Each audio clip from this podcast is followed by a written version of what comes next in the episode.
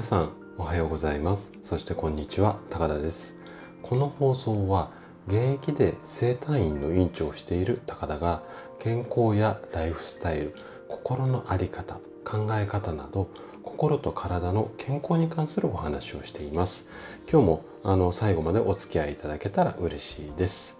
さてえっ、ー、と今までですねあの連日整えるシリーズということで自律神経についてのお話をこうあれこれとさせていただいています。で今日はそのちょっと自律神経のお話をちょっと一回だけお休みをして基礎代謝っていうものについて話をしていきたいなというふうに思っています。でどうしてちょっとあの話変えたかっていうとえっ、ー、とね先日ツイッターのフォロワーさんからこんなリクエストをいただいたんですね。基礎代謝についてこう簡単に説明してほしいですよという、まあ、こんなリクエストをいただいたのでちょっといつものシリーズをお休みしてあの基礎代謝ってね結構あのネットとかで検索をするとなんか表が出てきたり計算式が出てきたり数字が出てきたりって言ってちょっとね難しい説明とかも多いのでできるだけ分かりやすくっていうところを主眼として、えっ、と今日ね基礎代謝についてあれこれと話をしていきたいなというふうに思います。でこう基礎代謝って健康を気にする方ならこうまあ耳にしたことあるうん、そういったこう言葉だと思うんですよね。でここ数年はこう健康を気にする方が増えた影響っていうのもあってこの基礎代謝っていう、まあ、ワードっていうかうんと、まあ、ネットだとか、うんまあ、テレビ雑誌なんかで言われあの騒がれてっていうことでもないんですけどねあの取り上げられたりする方もあ取り上げられたりすることも多くて、まあ、気にする方が結構増えているんですよね。で今回はね超簡単誰でもわかる基礎代謝とは、まあ、こんなテーマで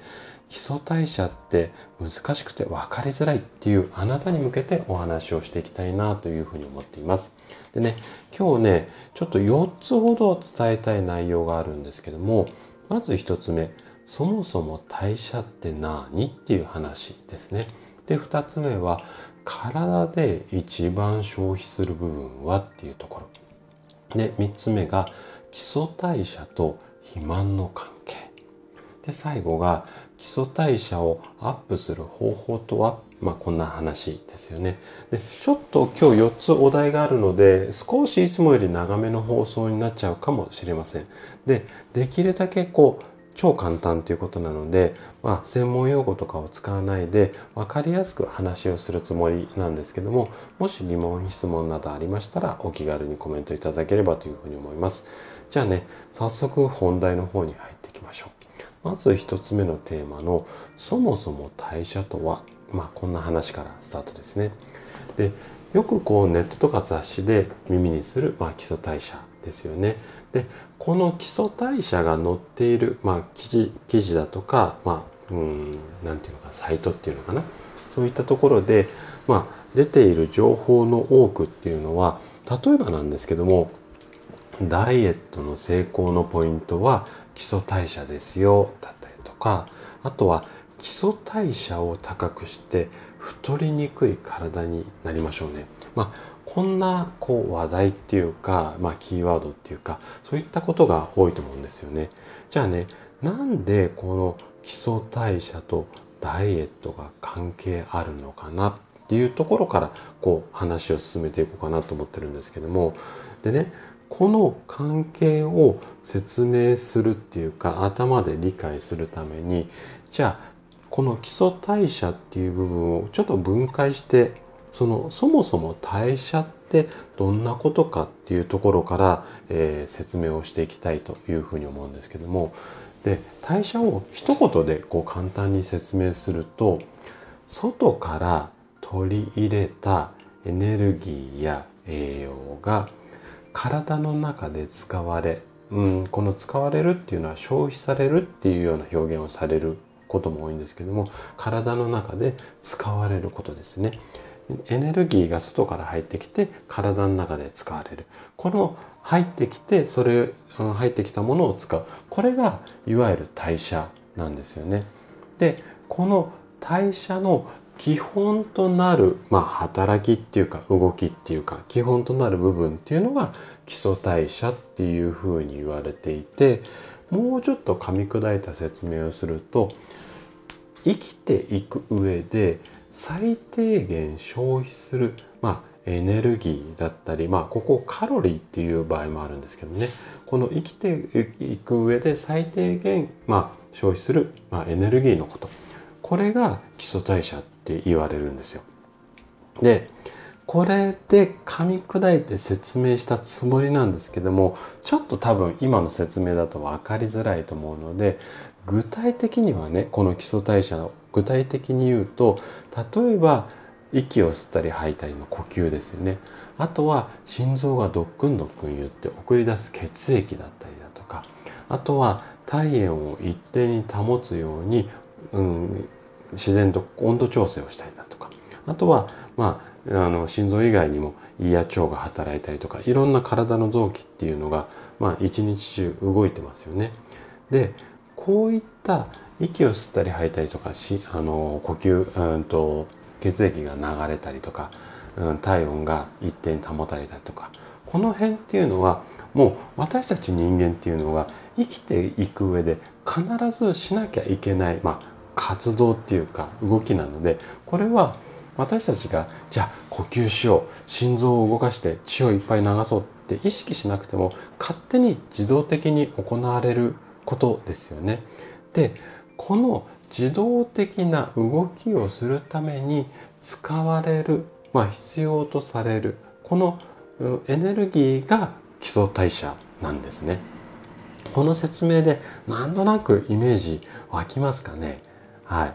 これ以上ね、ちょっとごめんなさい。私の、あの脳みそでは簡単に説明できないので、ちょっと分かりづらかったら何度かこう繰り返して聞いてみてください。ね。じゃあ、これで基礎代謝が分かりましたね。じゃあ、こういった生きていく上でいろんな臓器が動いたり、まあ心臓も含めてね、あの血を流したりとか体の中でいろんなことが、えっと、臓器が動いてこの基礎代謝が成り立ってるんですけどもじゃあね基礎代謝を行う上で体のどの部分が一番働く働かなきゃいけない働いてくるのかなこの辺りをねちょっと2つ目のテーマで話をしていきたいというふうに思います。でね私たち人間が消費する1日で消費するカロリーこれね総カロリーって言ったりするんですけれどもこの総カロリーのうち約6割から7割60%から70%がさっき言った基礎代謝に使われるんですよね。で具体的な数字にすると、まあ、成人の女性で約1200キロカロリー男性だと1500キロカロリー使われるっていうふうに言われています。でじゃあその1200だったり1500がどこの臓器で何パーセントぐらい使われているのかっていうのが、えーと、ちょっと今からゆっくり説明するので何が何パーセントっていうような説明をするので分かりづらかったら何度か聞き直してください。まず一番使われるのが肝臓なんですよ。で肝臓で27%消費されます。あと脳脳で19%筋肉は18%腎臓は10%で心臓ですね。心臓は7%でこれ以外の臓器で約19%こんな内訳になるんですよね。なので肝臓が一番カロリーを消費してなんかイメージだと心臓っていっぱい働いてる感じがするじゃないですか。で心臓は7%なので心臓の3倍以上肝臓はカロリーを消費するんですよね。で、えっと、これ以外にですね基礎代謝にはこんな特徴もあったりします。寝ている時っていうのは通常の、うん、状態よりも10%ほど基礎代謝が低下します。で基礎代謝っていうのは成長の過程で生まれてから成長する過程でだんだんだんだんその消費量っていうんですかね、あの高くなっていって16歳から18歳ぐらいでピークを迎えます。で18歳を過ぎた以降っていうのはだんだんだんだんなだらかに下降するんですけども40歳を過ぎるとガクンって急低下してしまうんですよね。なので私今50代なのでもう急低下、うん、真っ盛りっていう、まあ、状態だったりするんですけども。はい。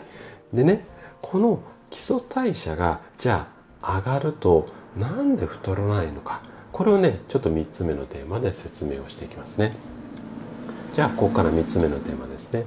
えー、基礎代謝と肥満の関係についての話なんですけども。でこれまでお話ししてきた通り何もしないでも消費されるのが基礎代謝なんですよ。なのでまあ一日中例えばゴロゴロしたりしていても消費はされる。これが基礎代謝なんですね。なので基礎代謝を上げちゃえば運動だとか食事制限をしなくても太らない。この考え方っていうのが、まあ、代謝と肥満、まあ、基礎代謝と肥満ところの考え方のポイントになる部分なんですよね。でよくこう痩せやすくて太りにくい体質こんなことを言われるタイプの方っていらっしゃるじゃないですか。でそういった方っていうのはいわゆるその基礎代謝これまで説明して基礎代謝が高いだから痩せやすく太りにくい体質なんですよね。で反対に基礎代謝が低い人っていうのはやっぱり太りやすかったりするんですけどもそれ以外にもこんな症状が出やすかったりします。でさっきも言った通りまず一つ目が食事をしても太りやすいですよね。あとは疲れやすかったりとか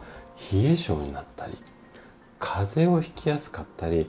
気分が落ち込みやすかったり、まあ、基礎代謝が低下することによってこんな症状が出やすくなってできればこの辺って全部避けていきたい症状ではありますよね。じゃあ最後に基礎代謝を上げるためにはまあ、こういった症状がある方なんかには対応策になるんですけども基礎代謝を上げるためには何をすればいいのかこんな話を最後にしていきます。じゃあ4つ目のテーマの基礎代謝をアップする方法ですね。でこれまでお話ししてきた通り基礎代謝の消費量が一番多いのが肝臓なんですよ。なので基礎代謝を高くするためには内臓の機能を高めることこれがね大切になってじゃあ、うん、内臓機能をためる、うん、高めるためにどんなことすればいいのっていうとこんなことしてください。まず1つ目が1日に3食。これをきちんと食べるようにしましょう。で2つ目が卵だとかお豆の類ですね。いわゆる良質のタンパク質っていうものを多めに摂るようにしてください。あとは野菜だとか海藻この辺も積極的に食べるようにしていただいてこれはねちょっと私耳が痛いんですけどもアルコール類はなるべく避けるようにしてください。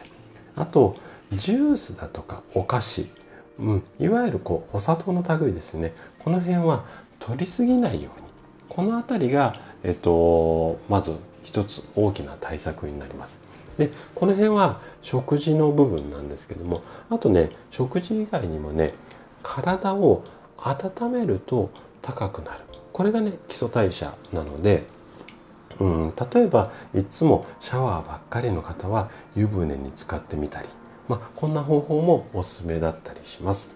じゃあ今日ちょっと長めだったんですけどもうんと基礎代謝についてお話をさせていただきました。最後まで聞いていただいたあなたがですね基礎代謝を高めることで確実に健康に近づくことができます。人生100年時代この長寿の時代をですね楽しく過ごすためには健康はとっても大切になります。是非基礎代謝を意識して生涯健康を目指していただけたら嬉しいです。それでは今日も素敵な一日をお過ごしください。最後まで聞いていただきありがとうございました。